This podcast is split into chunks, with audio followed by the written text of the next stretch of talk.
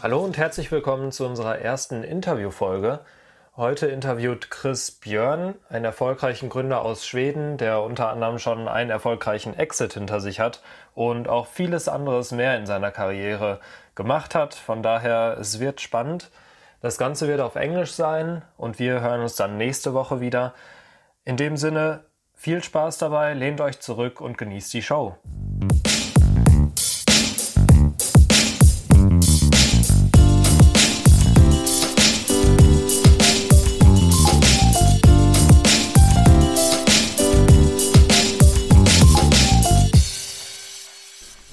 Björn, pleasure to have you on the podcast. Thank you so much. Yeah, how are you doing today? I'm very good. German or English? Um, I think, uh, yeah, for the listeners, Björn is born in Swiss, Swiss? How do you say it? Switzerland? Swiss? Ja, in der Schweiz. Swiss? Ich bin in der Schweiz geboren. Yeah. For all German listeners out there who don't understand anything. No, I'm uh, I'm half Swiss, half half Swedish. Yeah. Uh, born in Switzerland, lived there for 10 years. Then we moved to Sweden. So, um, also ich, ich spreche ein bisschen Deutsch, aber ich spreche Deutsch sehr selten. Und äh, also Hochdeutsch, Schweizerisch rede ich schon gut, aber Hochdeutsch ist mein Hochdeutsch ist nicht super, muss ich sagen. Warum sprichst du eigentlich so selten Deutsch? Weil ich eigentlich nie in, in, in Deutschland bin. Und mit deinen Eltern? Schweizerdeutsch. Schweizerdeutsch? Ja, Ah, okay, also mit denen sprichst du Deutsch. Ja, ja, und mit Okay. meinen Brüdern auch. Also, Mit den Brüdern auch? Ja, ja. Ah, okay. Und wir haben ja äh, Cousins und stuff like that in, Ah, äh, in der Schweiz. Ja, und ja. Ähm, darum, ähm, also wir, wir, wir reden eigentlich äh, Englisch zu Hause. Ähm, mein, mein, meine Eltern reden Englisch miteinander. Ja. Und äh, Hochdeutsch Ah. äh, reden ich mit, mit meinem Vater und mit meinen Brüdern. Ja. Und äh, Schwedisch mit, Boah. mit meiner Mutter. Ja, ja. Boah, So das can ja, get- get quite mixed. ja, gute Mischung dann. Okay. Sehr gute Mischung. Ja, krass. Ja, Ja. für, für alle ähm, Hörer da draußen, wir haben heute die erste Folge, die eine Mischung aus Deutsch, Englisch und, und Schwedisch sein wird wahrscheinlich. und ähm, ja, ich, ähm, Tobi und ich, wir hatten ja versprochen, dass wir mal ein ähm, Format rausbringen wollen, ähm, wo wir auch einfach coole ähm, Entrepreneurs ähm, interviewen und einfach ein Stück weit deren ähm, Geschichte so ein bisschen mehr ähm, äh, durchleuchten und ein bisschen ähm, uns äh, anhören und ähm, deswegen, also für alle, die, die ähm, sich jetzt auf den deutschen Podcast eingestellt haben, wir werden heute den großen Teil auf Englisch machen, einfach weil die ganze Business Story wahrscheinlich wesentlich leichter im Englischen zu erzählen ist. Ich kenne das selber ganz gut, wenn ich bei meiner niederländischen Familie bin. Ich spreche fließend Niederländisch, aber meine Geschäftsideen und so weiter kann ich da nicht erklären. Und ähm, ja, von dem her ähm, passt das eigentlich ganz, ganz gut. Aber verstehen tust du ja alles Ja, auf ja, Deutsch. mach ich schon. Cool. So Björn, um, I think from from what I understand, I mean we are basically getting uh, seriously involved now, so Yeah. which is quite exciting. That's Super one of the exciting. reasons why I wanted to have you on the podcast, right? Yeah, thank you. Um, and I think it would be just cool to talk a bit about your story as an entrepreneur. So, um, also the point, like, where do you think it actually started? Like, what has been the first idea or, or business you've been working on? Wow, I mean, um, for me, there hasn't really been a start. Uh, I've always been doing like all kinds of projects. Um, the first project that actually got quite big was my uh, uh, uh, moped homepage. So when I was 14 years old, I Oh, yeah.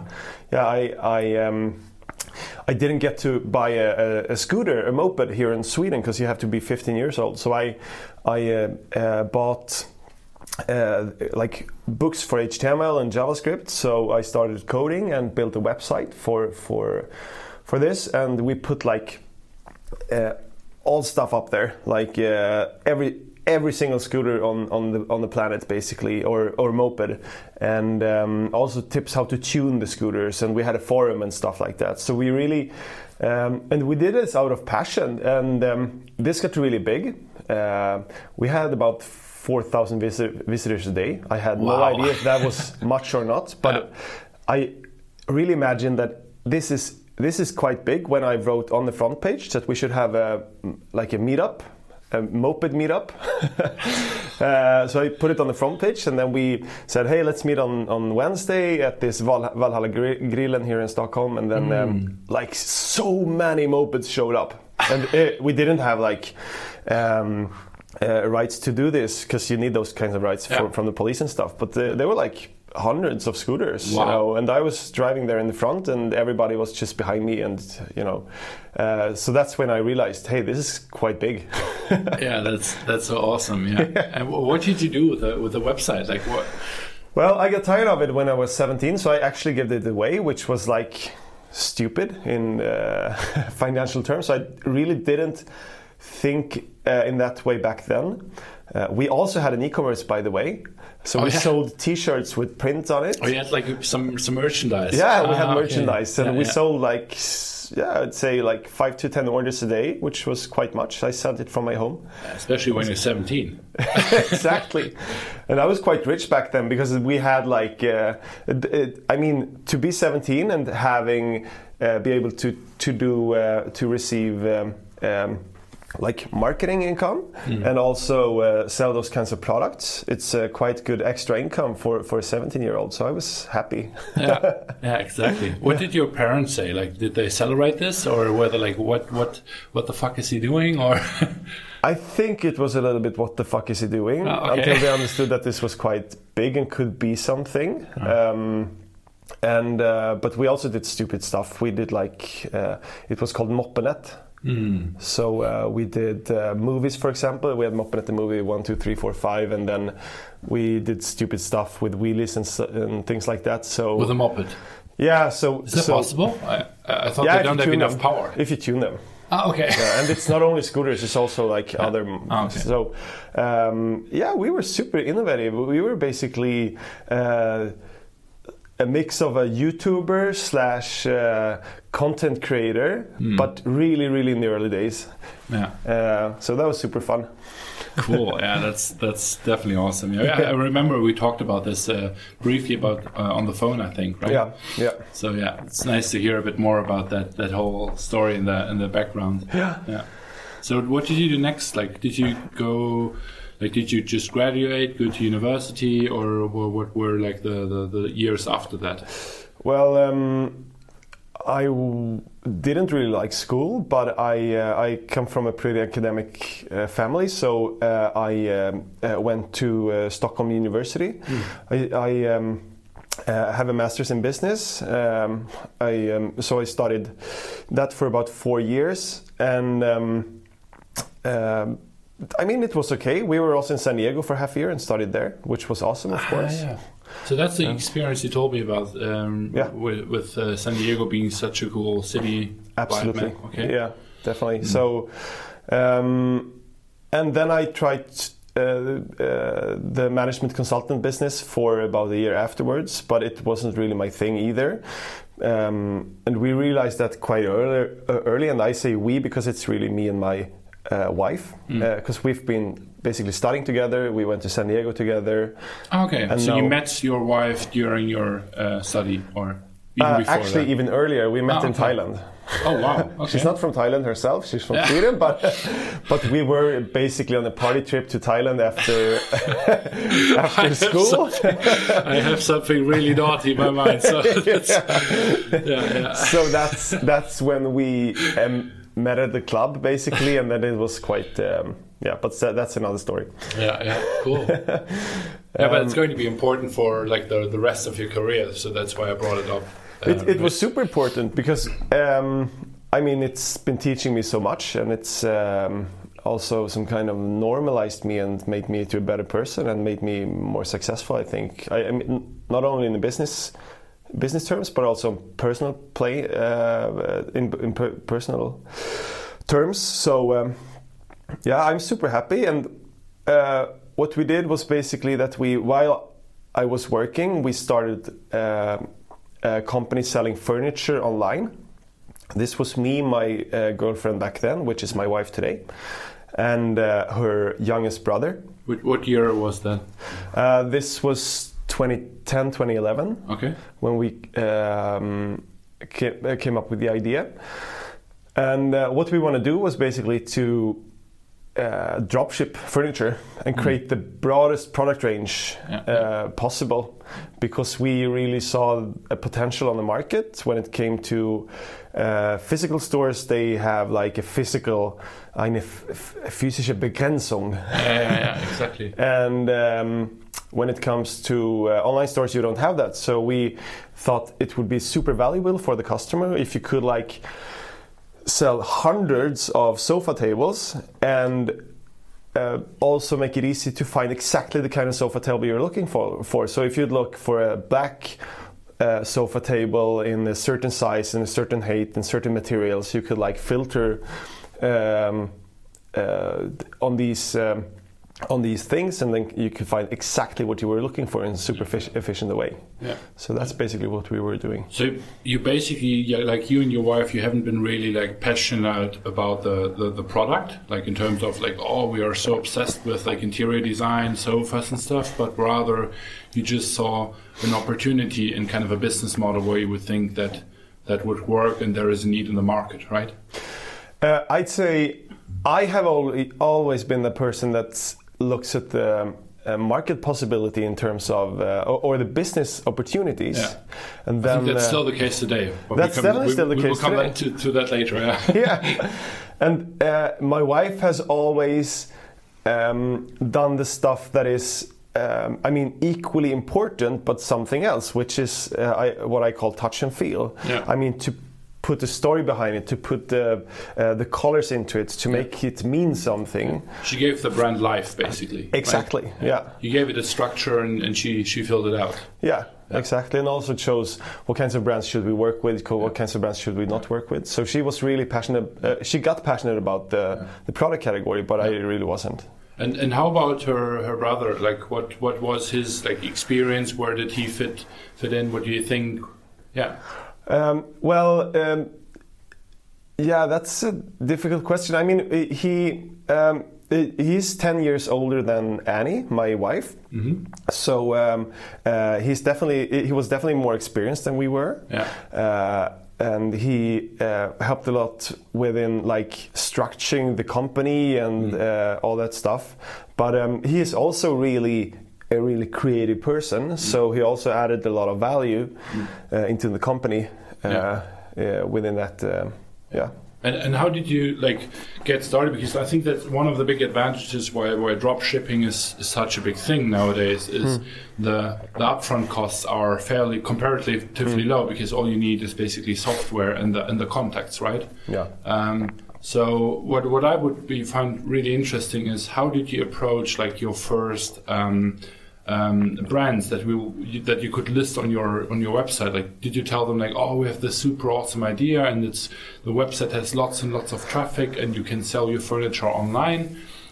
Did that those brands already have online stores, or were they just selling physical retail? So Yeah, how did that work? first we were super early. So when we went to the, the fair here in Stockholm or in Germany or in Italy Mm. to find suppliers, uh, everybody thought we were stupid because they said you will never be able to sell sofa tables or sofas Yeah. or furniture online Yeah, because you want to feel that. Exactly, It's the classic one, right? So uh, there is that comment that always. Um, is a barrier for um, uh, companies that are quite early. Um, and uh, uh, second, we did it super super lean. So we did really we had a uh, we used basically the Shopify back then. Oh We- yeah, you did. yeah, Oh, but okay. it, it wasn't called Shopify, Okay. but it, and it was a Swedish version that was Ah, like okay. super super uh, less uh, complex. yeah. Um, but um, it worked for us. So I, I find it really important to like when you start a business idea, you should start you should start super lean, and it's not about like. Um, it, it, I mean, it, it's all about testing your product to see if it works or not. Uh, and if it works, you do more of the shit that works. Yeah, yeah. So uh, that's really what we did, and uh, we cold called suppliers. Nobody wanted to work with us, but those few that actually would, we put online their whole assortment. Some of the products actually started selling. Yeah. Those products we were like. uh, uh, basically price dumping on the market then. Yeah, yeah. And uh, we also did like innovative shit, like a Groupon campaign that was like 90% of the turnover. Uh, Yeah, the first year, with uh, Fat Boy, right? Yeah. yeah, yeah. the Fat Boy original, yeah. and uh, we also did a, a, a augmented reality back then, Yeah. which got some PR Yeah. because we didn't have any money to invest in marketing. Yeah. Uh, so um, we basically partnered up with a, a firm in, in Finland that did AR, and uh, we it, uh, the cooperation made possible to do um, uh, marketing in in uh, interior design magazines, Yeah. and you could like lay out those magazines in your home. For example, on your uh, dinner table, you could put your magazine uh, with the ad on top, and then you could download the app, and um, you would see, for example, the the table lamp. Uh, Standing in your in room, the ad. Yeah. standing in your room, and Yeah, this was super innovative. Nobody even knew what AR VR was back then, so we got a lot of press. So we really hustled, I'd say. Yeah, yeah. I mean, even IKEA just started um, basically experimenting with with that like a year ago, maybe, right? Yeah, yeah. It's not it's not that that that common, uh, No, no. and I think that it's still really amateur in, in, in the entire market, basically. right? Yeah. Because I think it's something that will come, like AR, to kind of that you just walk around with a camera in, in your uh, empty room, and then you can fill it basically with uh, vertical uh, stuff to kind of see how it will look like uh, later, which I mean Hmm. is is awesome, obviously, right? Um, so what I, I would be interested in is like the, the whole business model because I'm actually not that familiar with uh, drop shipping, so I've never done this before, uh, and I'm quest- uh, asking myself like, um, what is your margin? Is it like different with every brand? Did you have like a fixed margin you you apply? Um, and then is it, I I imagine it's kind of a commission for every single sale, and you just forward that sale to the to the to the supplier who does the logistic, or did you do this yourself? Exactly. Back then, we did basically everything ourselves. Um, the customer thought it was sent from us, but it was actually sent directly from the supplier to the consumer. Yeah, exactly. We um, sometimes sent the suppliers manually um, uh, li- Excel their, li- sheets, their yeah. Oh yeah. Yeah, so Okay. they could just put it on the package, and then we organized the pickup with Schenker or Bring or whatever. Yeah, yeah. And um, it was really a manual process in the beginning, and with time we somehow semi-automated it. Yeah. Uh, the, uh, I mean, there are pros and cons with drop shipping. I think there are really many pros, ex- especially if you want to start lean. I mean, Yeah. today you, you can contact 20 suppliers in China, Yeah. and probably two of them will drop ship. Yeah. So uh, if you want to start lean, you can like start a Shopify store, Yeah. um, order some test products, and take nice pictures. Yeah. Uh, put those pictures online, and you can start selling. Yeah. And you don't, you don't even need any inventory. That's super lean. So you, when you say you started at super lean, that means basically you bootstrap the entire thing, right? Yeah. Um, so what did you found the company with, and did you get any investors on board during like the first two years? Yeah, we uh, didn't have any investors at all. The drop shipping, uh, the good thing with uh, pr- another pro with drop shipping, or I can talk about the con in drop shipping first, is that you actually have. Uh, um, you have uh, you haven't as good margins as if you would buy the stock yourself, which is Sure, makes sense. Yeah, but uh, another um, good thing with drop shipping is that you get a positive liquidity effect. So the more you, we sold, Yeah. the more because we pay the suppliers, we pay the suppliers within 30 to 60 days, but we get, got paid from the customers right away. So the more we sold, the better liquidity we got. So we suddenly had a machinery that actually financed our growth. Exactly. Um, so basically, what you have is you, you you get the income first, and then you have the expenses, which is normally if you don't do drop shipping, you do, Mm. if you do regular business, we have this with uh, Senamal, then you need to buy stuff, Yeah. and then a month or maybe two months later, you actually start earning, right? And you have it exactly the other way around, Exactly. yeah, which is awesome. Yeah. Yeah, that's super awesome. So uh, we did that for I'd say two, three, four years, and then we uh, actually needed new systems, which was super expensive, even much more expensive back then. So uh, we partnered up with um, um, one first investor, and they uh, s- put us together with another investor, and uh, th- things started happen. So um, I think we raised money for the first time maybe 2013. It wasn't that much, uh, but um, yeah, it got us started, so we could do some new, more exciting stuff, basically. Yeah, yeah.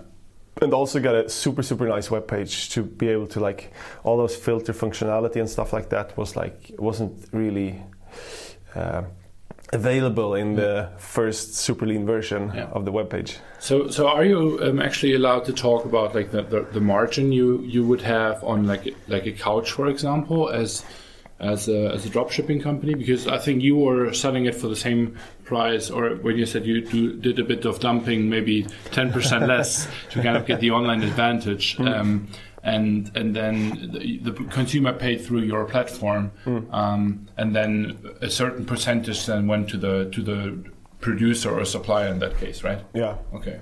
Uh, yeah, I, I can talk about that stuff. And I mean, it uh, first. Uh, we had very many categories in the end, so it was like interior design, Yeah. lamps, furniture, and so on. Uh, and it really differ, differs from category to, to category. Um, but in general, furniture has margins from like 35 to 45 percent Okay. in gross margin. So, um, uh, and when we did drop shipping, it uh, it was like more on the lower end here. Okay. Um, But it is uh, always individually um, negotiated with the supplier, I guess. Right? Yeah. What they And are willing to, to kind of uh, share. Exactly, and Okay. also very, very like volume driven. So the more you sold, the Yeah. more you, um, the, the better prices you'd get. And how big, how big got this whole like assortment? Because we talked about this uh, the, the last couple days a bit, Hmm. right? And and I think like um, the last two years especially, like how big got the company? What was the competition doing? Yeah, we had um, we had about 350 suppliers, so we went really all Which in. is a on lot, the, I think. Yeah, it's a lot because Yeah. it was all semi-manual, I'd Yeah, say. Um, we um, um, uh, had about 60, 70,000 products in the product assortment. Yeah. uh, all drop shipped. And um, I mean, we uh, we sold the company about two years ago, um, and I. We were happy with that kind of business that we built, but it was really hustle. But we, we learned really, really, really a lot during Yeah. that time. So it was very valuable for for for us to to do this um, uh, to get this experience. Yeah. So you started in year 2000 and Uh, tw- 2010 was the idea, I'd say. 20, t- 2011, And you 2012, sold we in 20, 2016? six, yeah, something Right. like that. Yeah, Okay, so you had basically a six-year period, and you started basically with zero. You ended up having more than 300 suppliers, Yeah. more than 50,000 products. I think Yeah. you've been more uh, one of the biggest, if not the biggest one in the Scandinavian market, right? yeah. Not uh, in in terms of revenue. There are some uh, uh, much bigger companies, Ah, of course. But in terms of variety, yeah, okay, yeah. No, but in, in the online sector, we were uh, one of the biggest, and um, yeah, it was super super exciting and super tough as well. I mean, Yeah. we were around tw- 20 people. Uh, when the company got bought, w- uh, everything was moved to the to the buyer, Mm-hmm. and uh, that was also a super interesting and also super tough experience Yeah. to like merge with another company when you come with one certain culture and everything. Yeah, yeah, And uh, I really underestimated how difficult that would be yeah. which also was very very um, And how was that whole like selling process designed? Like, were you um, um, was it meant to be that that you basically also exited the, the company in terms of operationally, um, or did you have or did you want it out your yourself because you said, well, it has been a nice journey, but um, uh, now I'm actually trying to maybe calm a bit down and, and try to focus on other stuff because you said it's it has been quite a hustle. So uh, um, well i mean i i love doing this so i i would never not do this i think yeah, uh, a project like this. Um, but at the same time we were super tight at the end. So when, when this opportunity came up um, and the opportunity actually was a good match also for Co- confident living as a company um, we just had to take it. So Yeah. um, yeah, I, I'd say we were lucky. I mean, a lot of this is also luck. It's also timing. Yeah. It's not really. It's also, of course, a lot of hard work. But it, you can also. I mean, I think people underestimate uh, that you can actually put in a lot of work uh, over a lot of years and it doesn't get well, even if you actually did it well. Yeah. So it's um, it's a lot of factors here that we haven't been talking about that also have been very important. Yeah, of course. Uh, yeah. So the timing aspect is is really uh, key, I'd say, because we kind were of one early. of the, the questions uh, I see in, in, a lot of interviews, right? If you um, talk to like successful entrepreneurs, like how much has been luck, how much has been sweat, right, and how much mm. has been like, which is like right place, right time, which is mm. basically luck as well at yeah. the end of the day, or maybe just seeing the the opportunity. And, and what I always uh, find quite compelling um, is kind of the statement that. Um, um, is um, luck is basically when preparation um, meets opportunity, mm. which I think for, for myself is a pretty accurate description. Mm. Uh, because I mean, I, I, definitely don't want to say that there is no luck involved. Um, uh, there definitely is, right? You can be probably being 10 years an entrepreneur and be not successful. Mm. But I would say like the longer you stick with something and the harder you work on it, the higher you also can increase that like luck potential basically. Definitely, yeah. yeah. I mean, uh, I'd say it's 50-50 or something like that. Yeah, um, yeah. The uh, that the company got sold to this buyer that actually is taking care of confident living really well is uh, luck only because it's you can plan for this or yeah. if you sell a company for like two or three or five or 10x yeah. revenue or whatever yeah. uh, it's also luck because it's ti- it's uh, it's timing in terms of where the market is and exactly. so on so today i mean the e-commerce market is not that strong uh, those kinds of transactions wouldn't be made today not not uh, i think or the chances are at least much lower so um, yeah luck is important. Yeah, I totally agree. Mm. So in that six-year period, like also in terms of growth with your employee employees, like how many people ended up working for that company? Uh, we were about 20 people at oh, the end. Okay, so fairly small actually. Yeah. Yeah.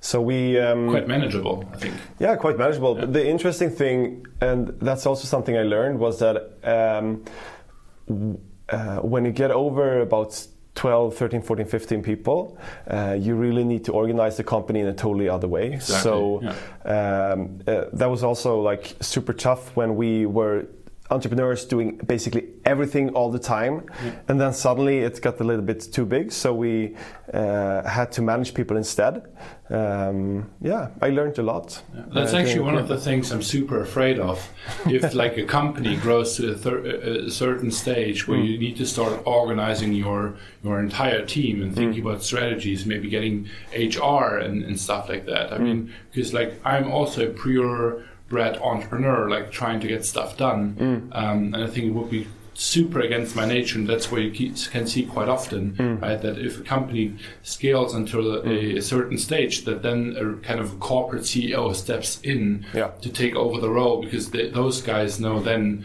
how to further scale the company, right? Because yeah. I think most of the entrepreneurs are really good in the terms of like doing from scratch until the maybe 10 20 30 million euro uh, revenue mark mm. right mm. but i think after that um, you really have to be like one of a one of a kind basically yeah. which you don't see in many entrepreneurs having also that leadership management role yeah so well, how would you describe yourself in this area what do you think um, I think I have developed from being a pure entrepreneur, just doing stuff and uh, get sh- getting shit going, yeah, yeah, yeah.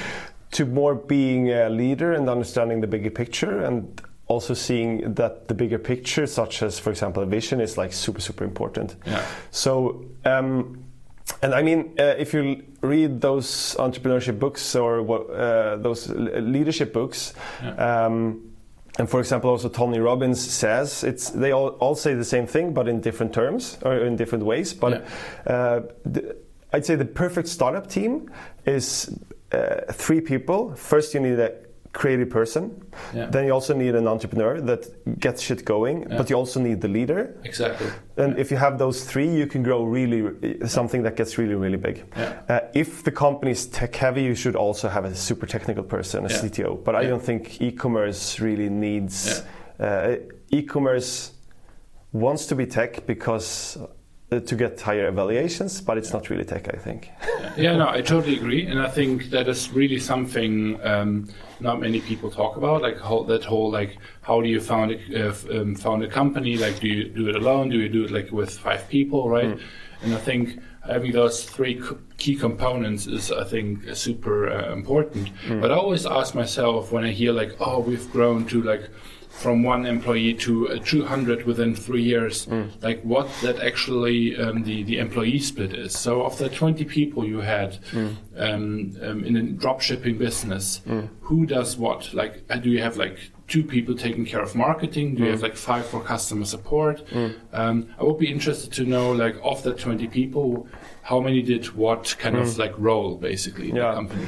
Uh, there were about four or five people on customer service, mm-hmm. which is uh, for me the core in e-commerce yeah, and exactly. super super important. Yeah. Um, there were also about four or five people working on the product assortment, which was core for our business idea. So it's basically like supplier coordination, yeah. WMS, right? A bit of warehousing uh, management systems. Yeah, exactly. Yeah. Okay.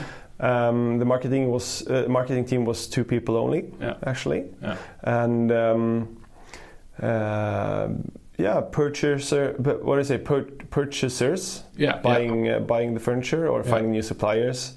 Um, uh, IT was outsourced, logistics was outsourced, um, and then we had the management. Yeah. So that's about it. Yeah. And did you only work with regarding like logistics, for example, with like um, um, Schenker and, and, Co, like like really logistic companies, or did you even work with also like warehouses and traditional shipping, basically with DHL, UPS, and Co? Uh, we did both actually over yeah. time. Um, Depending the, on the size of the item, I guess. Yeah, okay. exactly. Um, in the end, we found. Uh, a great company to work with, uh, 3PL, that offered uh, great terms for for shipping, mm. and this is also um, um, interesting, I think, because many small companies, and when I say a small company, I mean like if you have a revenue under 100 million euros, you don't really get the uh, good terms to the shipping companies because they don't care who you are. Because yeah, yeah. they are so big. If you look at their revenue it's like hundreds of billions you yeah. know every year. So uh, uh, to get access to the ba- best and biggest, no, to the biggest uh, uh, terms with Schenker, with DHL, and also to get access to flexibility uh, to send big stuff, small stuff, to send within Germany only or to entire Europe. Uh, I really recommend to start working with 3PL. Yeah. You, you, just need volume, basically. Yeah, you need volume, but if you yeah. don't have volume, yeah. work with the 3PL because then you get access to those terms. Mm. Um, they have uh, upside on your um, f- freight costs of about 10%, but you still get like much, much bigger term, better terms. Yeah, 3PL is a third party uh, warehouse, basically, right? Yeah, yeah. Um, because I think many people in Germany actually don't know that term. Uh, yeah, three, third so party logistics. Third party logistics, term, exactly. So. Mm. Um, that, that makes total sense, I think, because what they basically do is consolidate among uh, several clients to yes. kind of then get the, the quantities, right? Yeah. Um, what I would be really interested in is because you, you have kind of a unique also um, team situation, right? so you started it with your now wife uh, and her brother, yeah, um, and you did it for six years together as a as a team plus your employees, mm. right? Like I, I, imagine that kind of this is a real stress test for a partnership. yeah. Not only with your wife, but also with, with the, the, the, brother. And I think that's kind of a tricky triangle. Like if I imagine like having a girlfriend working with, with her brother, I think mm. that, that can be really tricky. I mean, many people are interested in talking about this, oh, which oh, yeah? is interesting, I yeah, think. Yeah. Uh, this isn't so common that people do this. I, I mean, I really appreciate to do this with my uh, wife because, um, I mean, we get to share a vision about life. We talk about what we want to achieve, what we want to do, why we want to do this. Yeah. I mean, for us, it's much more about the bigger picture than the actual project. And um, w- when we get to share this, we really have this project together, and I think we come closer. But it's on the backside, of course, we have had many fights uh, yeah. It has taken so many nights when like money is running out and we have to get VC money now. Yeah.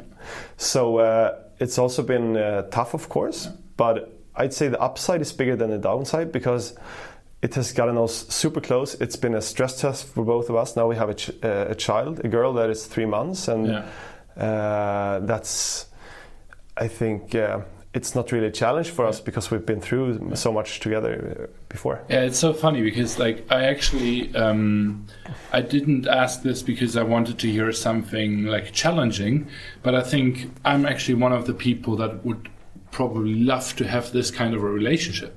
Like, because I mean, how cool is it to share um, a vision with your with your partner, right? And I mean, now I've met um, uh, Annie yesterday. Um, and I, I can see why it, why it worked that well because you are basically having uh, very different skills, um, and I think that's why you're probably um, working so good together because you, you share a common vision, and then uh, you can basically both be in your own niche, Yeah. uh, which I think is um, is just really nice. Yeah, definitely. And I think to make this work, it's super important as well to um, say when we work and when we not work. So I'm. Ah, okay. uh, and Yeah. as you have experienced, Christi- uh, Christian, Yeah, I don't want to say it in English. Um, the, I I go home about uh, 3 p.m. every day Yeah. to, uh, and then I like shut off my phone because I really want to spend time with my family. I really want to spend time with Annie, Yeah. and um, uh, that's super important to me. And then instead, um, uh, yeah, I hustle on other hours. yeah, yeah, no, no, exactly. I mean, you start extremely early. I think I've Hmm. never met a person that is starting as early as you are. It's like four twenty-ish, right? I think in the morning, yeah, it depends. Yeah, I depends. mean, um, which I think is um, absolutely insane. I mean, I, lo- I know a lot of people that start like at six, seven, which is already quite early for like the, the standard, right? Um, but then you get to uh, basically go home at uh, 3 p.m. having a good feeling that you you got some proper work done, right? I think uh, most people are not efficient in what they do, so uh, it's really I easy agree. to sit I'm, at the I'm, office. I'm one of them. it's really easy to like just sit in the office and take a lot of meetings and you know not really uh, create something. For me, it's super important to like every single day I need to take a little step forward, no matter what it is. So I have to. It's not about cleaning your email. It's more about like creating opportunities or uh, pushing a project forward. so Uh, I, I really, I think one of my uh, strong sides is to uh, force projects uh, forward, if even if it's impossible. Yeah. So I think that's probably one of the main reasons, and that's why I would like to dive in in the last couple of minutes. Um, why? I mean, you sold the business basically, right? And um, how, did you take off after this? Did you directly start doing something else? Like how how did the period look like after selling something Well, I something was- huge? I was really, I was really, um, I you could say I, I hit the wall Yeah. because I worked so hard and during the when the company was sold, I basically worked half time with the company Yeah. On the days uh, to like uh, just uh, yeah Make regular sure that the merge goes goes well. Yeah. No, and the merger was like in the evenings, and this the buyer was an hour outside Stockholm, so I went there basically every day and worked uh, evenings and nights there. And this was like for three months, so I was so tired after the transaction. Yeah. Yeah. And then um, uh, I worked for them about three months, but I, it it didn't really fit me because. Um, it was quite hard to not be able to do everything exactly the way you want to do. Yeah. Exactly. Uh, to have a boss. Uh, if you're used to this, it's hard to get back, I think. yeah. So um, I quit quite fast after three months, and then I was home with my wife for two weeks, and then we started working on um, uh, a new project that I'm super super excited about.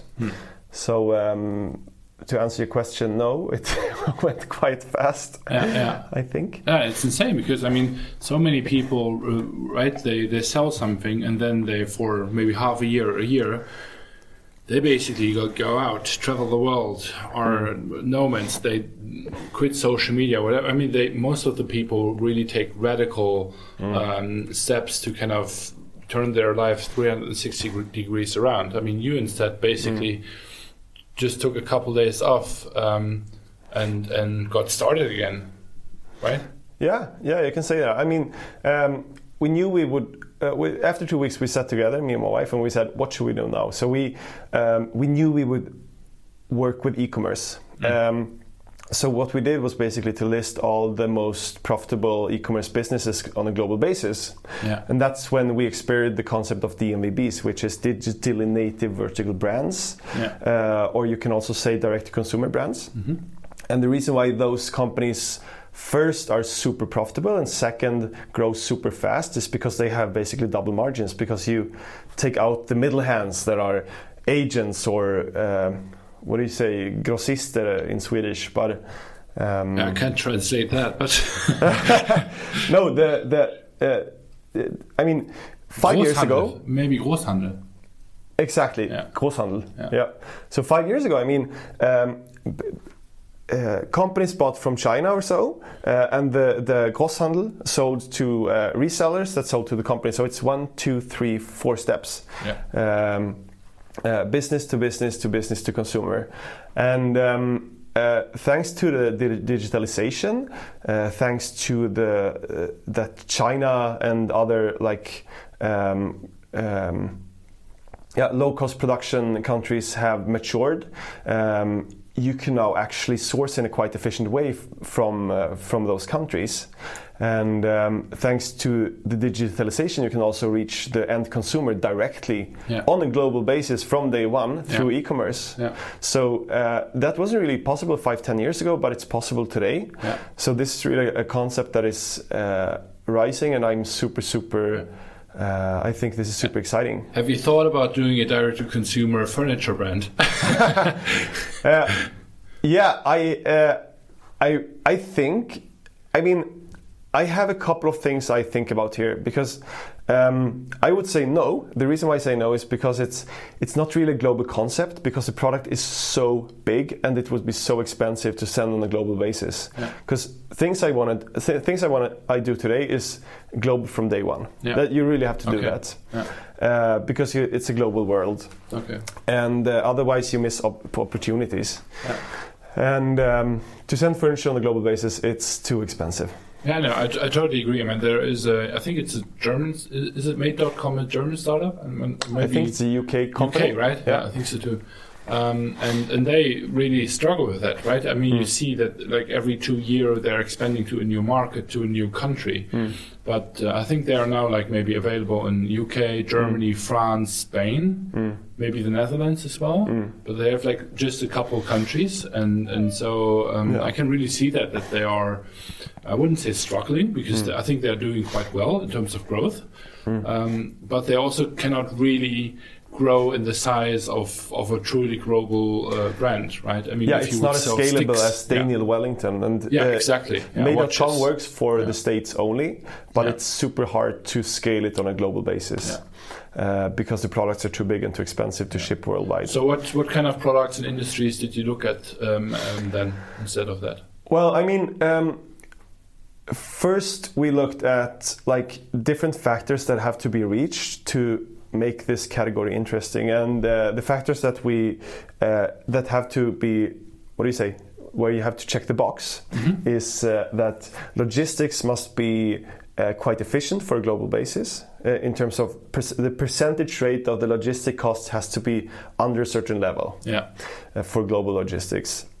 Uh, second, it can be that the engagement rate must be high in this product category. So you can say sell uh, uh, printer toners, but maybe we want to sell uh, like lifestyle products or golfing products or whatever because it's a high engagement category.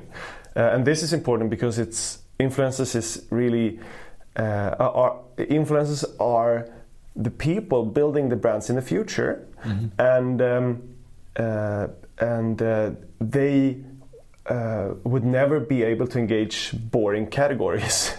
so uh, that's why the category itself must be an engagement, high engaging category. So you were basically saying that you did not only focus on DNVBs and direct to consumer, but you also then started to, besides having a, a scalable, shippable product, um, um, looking at um, who, what people to work with would, would be in that case influencers, right? Mm, yeah. And and so what? How did you kind of create a business model around um, around that case, like having those different Bausteine, and now building actually um, a revenue model or a business case uh, that that could be profitable? Yeah. So um, what we do today is is that we build brands for influencers, product mm-hmm. brands for influencers. Mm-hmm. It's quite similar to what you have done with C'est Mal for mm-hmm. Jon and Yanni. Yeah. And um, I find this super exciting because it's basically that you turn upside down on this concept because earlier you put so much time and money into marketing. Uh, I mean, now you go to a person directly that already has the reach. So you don't have to put the time and money into the marketing. You put, can put the time and money into the product instead. Yeah. So you can build a super great product. Uh, you can sell it to a lower price um, than your competitors and still have the high quality. Uh, so you have a price comp- uh, um, competitive advantage, and um, uh, you reach an insanely big mass right away from start. Yeah. And uh, so that's what we do. Um, and uh, that's also why we started talking about this because yeah. you do exactly the same thing and you yeah. also had exactly the same idea with frank fashion about yeah, two years ago yeah so you basically reached out to to to us right to kind of propose um, mm. uh, a collaboration yeah uh, originally and it quickly turned out af- after we've been i mean first i actually had you on hold for probably like two and a half maybe three months even because yeah. I've been just so busy with uh, Normal. Yeah. Right? Um, but I, I, still found the your original like pitch and idea super interesting. Mm. Um, and that kind of was one of the reasons why we then actually started to get in contact a bit more mm. and we quickly discovered that i with like my frank fashion business mm. have been working that i did prior to uh, cinema have been mm. is like super close to to what you have been basically proposing right yeah. um, and that's how we got in, in contact i would say we, Mm. we talked a lot uh, since then. I think we have been in quite intense contact during the last like month, one and a half, Mm-hmm. roughly. yeah Um, and that's why I'm here in, in Sweden actually the in, the entire week to, to to see how we can work together in the future. yeah Uh, and I think we've been doing quite a good prog- uh, pros- uh, progress. So good uh, I'm super excited about the future. I think we can do something really cool here. Yeah. Um, yeah, and I'm really excited to to continue this this journey basically with with you guys. yeah Um, me too and so I think that's um, a really cool thing. So right now the the new team setup is basically you and your wife again, right? yeah Um, and and I might be joining as as kind of the third party in that in that business. We'll be joining as a partner, Exactly. as a third party in this business. Uh, and I'm super excited because we uh, really see, see you as a, a value in, in, in our business. And um, yeah, then we'll take over the world because I, I'm so I'm so passionate about this kind of e-commerce, uh, and I'm so passionate about building the brands of the future. Yeah. And um, I mean, I've reading so many books. I've been listening to so many podcasts. I've accumulated quite some knowledge over the last two years uh, up to this point, so Yeah. I can like really get started Yeah. uh, to work Yeah. uh, on this. So. I'm super excited. Yeah, the, the funny thing is, we, we in the in, I don't know if you remember, but in the first like couple minutes of this podcast, we talked about like how do you basically got to the idea and how you approach business in general. And we have been talking about this in our podcast in general quite a lot. Like if you need to be passionate about the product, um, or if it also is sufficient to be passionate about the business model, about the market, maybe, or even about the opportunities, right? Yeah. And that's what I found find super funny with with you guys because you and Annie, both of you don't have an Instagram channel. Is that correct? That's correct. so how do you do your market research, research then? Well, um, I mean, um, hmm, we have interns. uh, no, but I mean, I, I don't have Facebook. I, I don't have Instagram. I haven't had it in over five, six, seven years. I don't know. Uh, I don't find it so interesting. I don't th- find like the influencer community so interesting either. I uh, I find uh, the the business opportunity super interesting, and um, and um,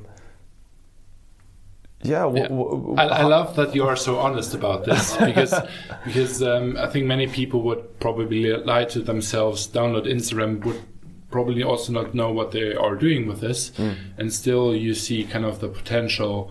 Uh, in that market, and you, you- I mean, at the end of the day, through me and also the interns, you are basically getting yourself the people on board that know this industry quite well, yeah. right? So um, um, then you don't have to concentrate on that, and you can. But I, I'd say it's two different stuff. things. Yeah. Sorry for interrupting you, but one thing is uh, to have Instagram and Facebook and put some time, a, a lot of time into this without receiving any value. Yeah. Because that's how I feel about social media. Yeah, exactly. Yeah, I don't me feel too. good about it. I don't Yeah. receive value about it. And. It's just pissing away time. It's like watching TV. Yeah, So uh, instead, I put my time into other stuff that is important for me. For example, family, and for example, the business. yeah, Uh, and when it comes to like researching and knowing that stuff, I know all that anyways, and Yeah. all the tools to see the engagement rates and stuff like that is anyways online. So, uh, so you can do that without any any tools. No, but I, any- I, I totally agree because um, for for me it's actually all, qu- also quite a struggle to kind of keep up my, my whole Instagram social media game Mm. because um,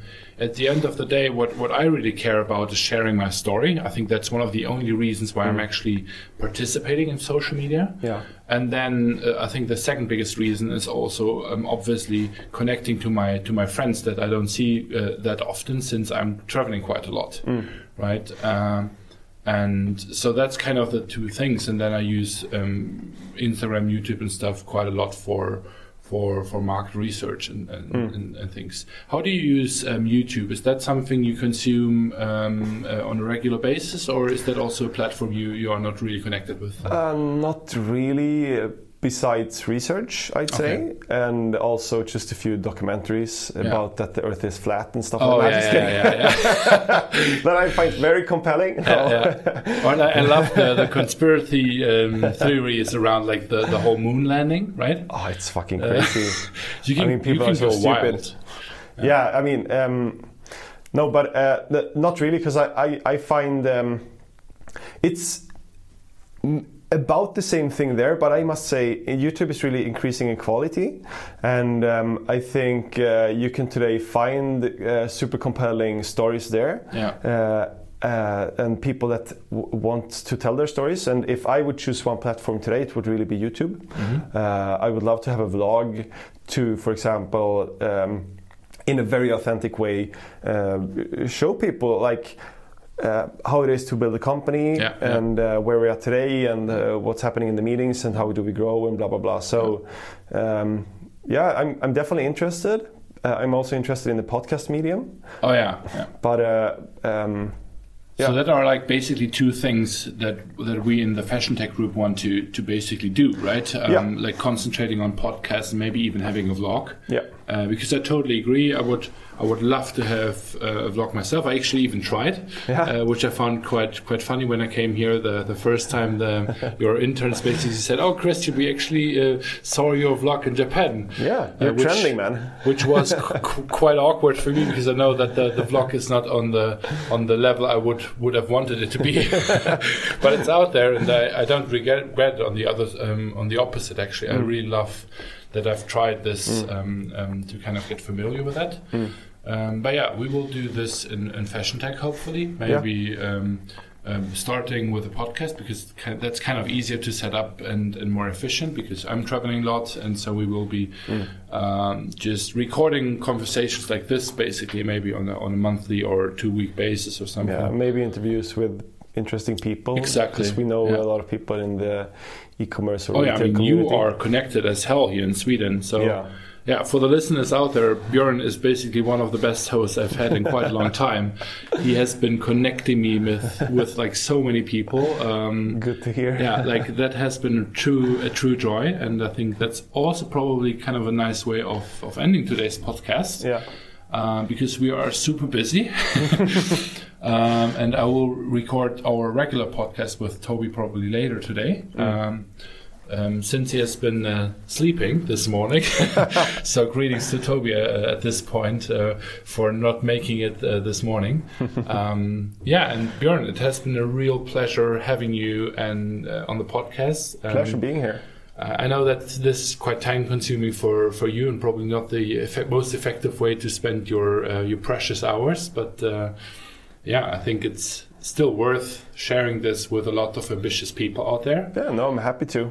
I mean, this is really I, I, really love when you deep uh, go deep into people uh, through, for example, the podcast medium. So, yeah. so uh, what I like to would, to end this with, like, with a kind of a final question yeah. to to you is, what is your vision for the next couple of years? Like, what is something you would love to focus on for for for the yeah? What is your bigger picture, basically? Um, that's a good question.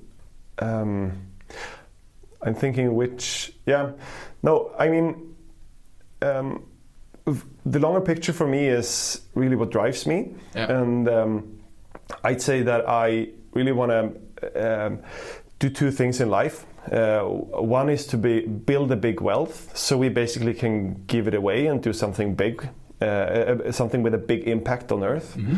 So we leave uh, leave Earth with a big, big plus. Uh, and the other thing I think is that by building a great community or by working with people that build a great community, you can really, you really have a power in society. And what I mean is that you can, um, by having that power of having a community in 2019, and this power is increasing because the community is uh, the the, the um, this world is going to be getting more and more important in the future. Uh, you can really, I think, educate people to do good. You can really um, impact people to do better and to good and to do um, more well and maybe just uh, live a better life. So uh, I'm also passionate about that. So uh, we hope that we can build like big brands that stand for sustainable, long-term things and that maybe can do the world a little bit better. What a statement. Thank has you. been a pleasure. Pleasure. Thanks for being here. Thank you. See you. Bye. Bye.